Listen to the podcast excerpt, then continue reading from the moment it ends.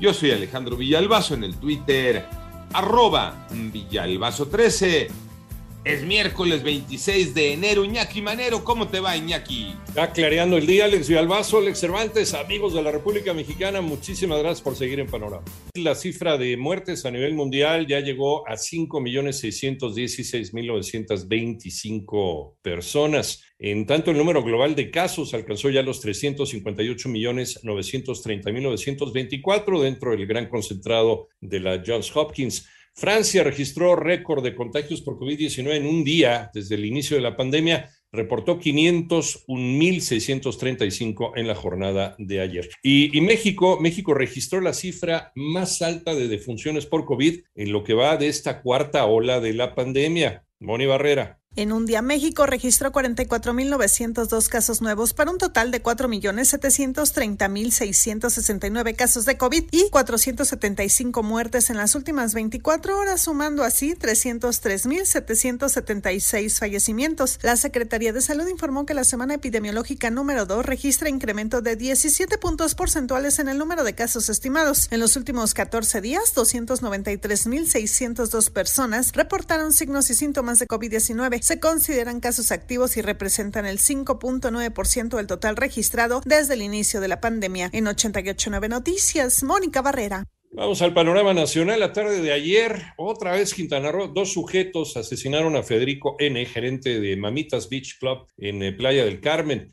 En tanto, la Fiscalía de Quintana Roo anunció la detención de dos presuntos responsables del homicidio de dos canadienses, así como de herir a otra persona dentro de un hotel el viernes pasado. Por otra parte, nueve internos del penal de Colima murieron tras una riña al interior del Centro de Reinserción Social, mientras que otros siete resultaron heridos, informa la Fiscalía General del Estado. Y un tribunal federal ordenó al juez de control realizar una nueva audiencia para resolver si Emilio Lozoya debe estar sujeto a la medida cautelar de prisión preventiva justificada por las imputaciones que enfrenta en el caso Odebrecht. Aunado a la Jornada Nacional de Protesta, replicada en al menos 28 ciudades de, México por los recientes asesinatos de periodistas, la Unión Europea también condenó estas agresiones. Toño Aranda. La delegación de la Unión Europea condenó por medio de un comunicado el asesinato de la periodista María de Lourdes Maldonado López, que ocurrió el pasado 23 de enero en Tijuana, Baja California, cuando llegaba a su casa. La Unión Europea demandó al gobierno federal y estatal una investigación expedita y transparente para evitar zonas de silencio donde ningún periodista pueda trabajar libremente y destacó que en el primer mes del año ya van tres periodistas asesinados en México. El año pasado fueron nueve. La Unión Europea advirtió que este segundo asesinato de un periodista en Tijuana en menos de una semana demuestra una vez más el preocupante grado de violencia e intimidación al que se enfrentan muchos periodistas en México y reiteró su llamado a las autoridades mexicanas para que desplieguen todos los esfuerzos posibles para proteger efectivamente a los periodistas para que puedan ejercer su labor sin tener que poner en riesgo sus vidas, para que no haya zonas de silencio donde ningún periodista se atreva a trabajar. Para 88.9 Noticias, Antonio Aranda.